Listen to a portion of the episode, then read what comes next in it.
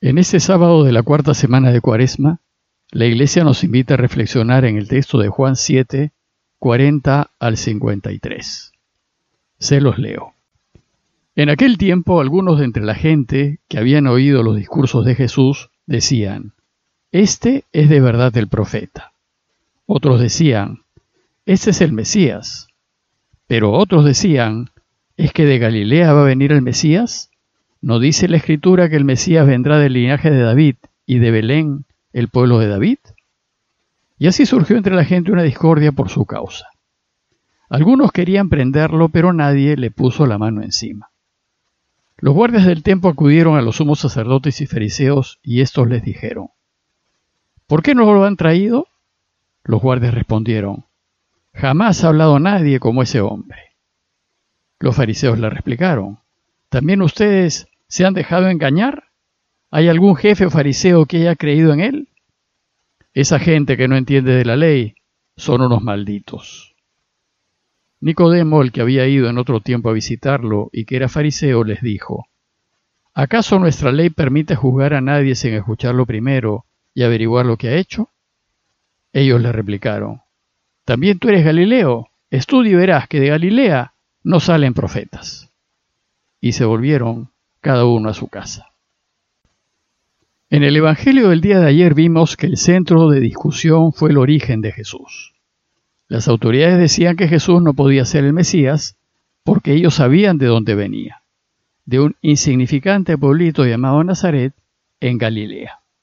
Él era Galileo y por tanto no podía ser el Mesías. Y decían esto porque efectivamente la tradición sostenía que no se sabía de dónde vendría el verdadero Mesías. Aquí es necesaria una breve aclaración. Si bien todos sabían que el Mesías iba a nacer en Belén, el pueblo siempre creyó que después de su nacimiento el Mesías iba a permanecer oculto en algún lugar desconocido hasta el día en que salga para liberar a Israel. Algunos incluso sostenían que su venida sería desde el cielo. Luego, como no se sabía de dónde vendría el verdadero Mesías, Jesús, que sí se sabía de dónde venía, no podía serlo. El Señor se va a defender diciendo que Él viene de Dios y que lo conoce plenamente. En lenguaje bíblico, conocer a Dios no significa saber de Él o tener información de Él. Conocer a Dios expresa una relación íntima, estrecha y profunda con Dios. Indica una relación afectiva, de amor, como el que existe entre un padre y un hijo. Juan nos dice que al terminar las discusiones de Jesús con las autoridades judías acerca de su origen, muchos creyeron en él. Y entonces las autoridades judías, muy molestas, enviaron guardias del templo para detenerlo. El templo tenía su propia guardia con la venia de los romanos. Después de esta discusión, en el Evangelio viene un breve intermedio, en donde el evangelista habla del tiempo en que Jesús aún estará entre ellos y de la urgente necesidad de creer en él. Y después de relatarnos que Jesús se proclama poseedor del Espíritu y que por tanto se lo puede dar a quien quiera, llegamos al Evangelio de hoy. El texto de hoy tiene dos partes, que el evangelista construye en torno a dos discusiones. La primera parte trata de la discusión entre sus mismos oyentes. En esta discusión, el evangelista vuelve a retomar el problema de su origen y por tanto la pregunta acerca de si Jesús es o no es el Mesías. Y la segunda parte trata de la discusión entre las autoridades judías, en una reunión interna, más bien privada, que giró en torno a la identidad de Jesús. Veamos más en detalle la primera discusión, aquella que se dio entre la gente que asistió a su enseñanza. Sucedió que después de escucharlo, las opiniones quedaron divididas, unos a favor y otros en contra. Y el texto empieza diciéndonos que algunos de entre la gente que habían oído los discursos de Jesús decían, este es de verdad el profeta. Y otros decían, este es el Mesías. Bueno, pues algunos solo lo reconocen profeta, alguien que habla en nombre de Dios. Y en las escrituras se anuncia que un profeta vendrá antes de que venga el Mesías. Sin embargo, otros, al oírlo, quedaban convencidos de que no era el profeta, sino realmente el Mesías, y que venía de Dios. Pero había otro grupo de judíos que tenía serias dudas, y se remitían a lo que afirmaba la Escritura, diciendo, ¿es que de Galilea va a venir el Mesías? ¿No dice la Escritura que el Mesías vendrá del linaje de David y de Belén, el pueblo de David? Bueno, pues según este texto, la gente que lo escuchaba no creía que Jesús hubiese nacido en Belén. Para ellos, él era de Galilea, y tal vez pensaban que había nacido en Nazaret. Para ellos Jesús no era de Belén, era nazareno, y por eso lo descartan y no lo consideran el Mesías. Ahora bien, los catecismos de Mateo y Lucas nos enseñan que nació en Belén, y esto porque los evangelistas quieren demostrarnos que Jesús es el Mesías, y según las Escrituras, el Mesías debía nacer en Belén. Nosotros creemos que nació en Belén porque afirmamos que es el Mesías. Pero a causa de versos como este, a nivel biográfico hay discusión entre los expertos. ¿Dónde realmente nació? Es secundario. No afecta a nuestro seguimiento, Solo es necesario recordar que los evangelios no son relatos biográficos, sino catequéticos. Lo cierto es que se armó una discusión entre ellos. Dice el texto que surgió entre la gente una discordia por su causa.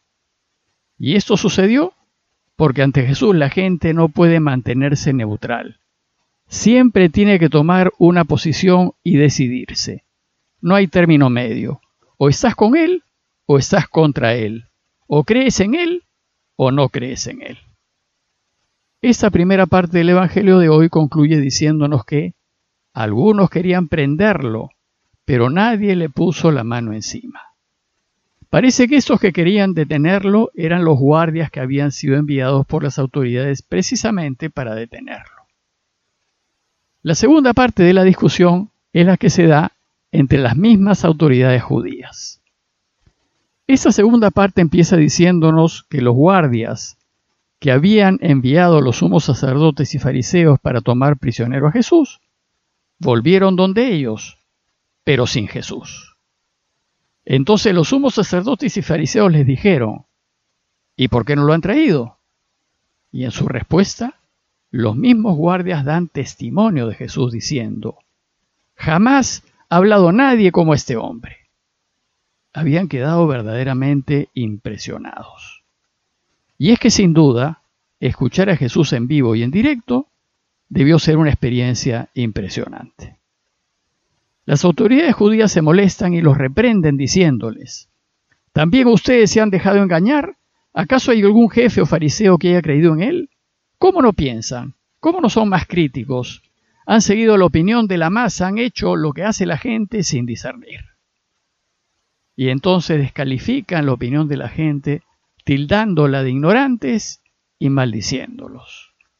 Esa gente, dice el texto, que no entiende la ley, son unos malditos.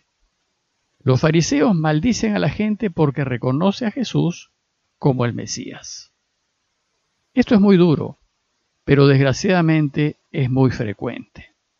Con mucha facilidad actuamos como los sumos sacerdotes y fariseos y descalificamos a grupos que no están de acuerdo con lo que pensamos, sin detenernos un momento y reflexionar en sus argumentos y revisar nuestras posturas.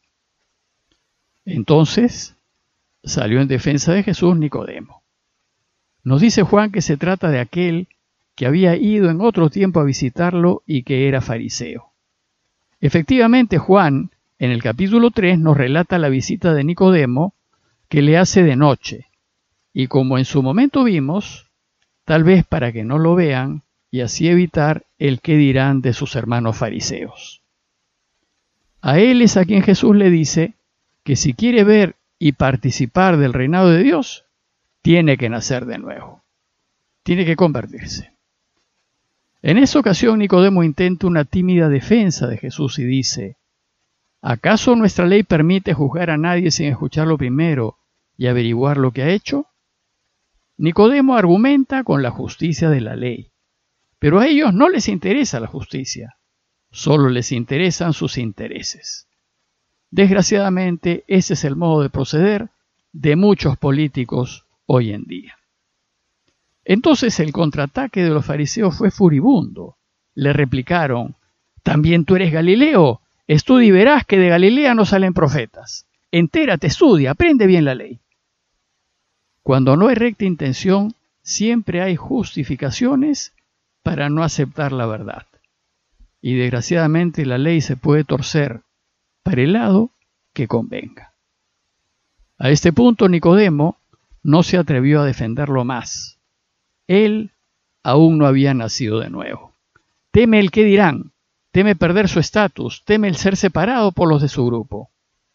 Nicodemo aún no ha tomado una posición clara por Jesús, y la razón es que no está dispuesto a perder por mantenerse en la verdad. Él simplemente no quiere perder nada de lo bueno que ha logrado en la vida. Y cuando no hay esta disposición, la verdad, es decir, Dios, pasa a un segundo plano. Entonces la discusión termina y dice el texto, se volvieron cada uno a su casa. Como conclusión los invito a preguntarnos, primero, ¿y nosotros de qué lado estamos? ¿Estamos con Jesús o contra Él? ¿Él es para nosotros el Mesías o no lo es? Y segundo, ¿somos como Nicodemo que antes de cuidar la verdad y la justicia, cuidamos nuestros nombres, nuestra familia, nuestros bienes, nuestros privilegios? ¿O somos como Jesús, que habla la verdad, gane o pierda?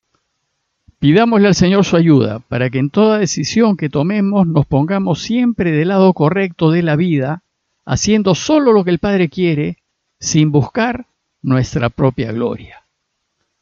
Parroquia de Fátima, Miraflores, Lima.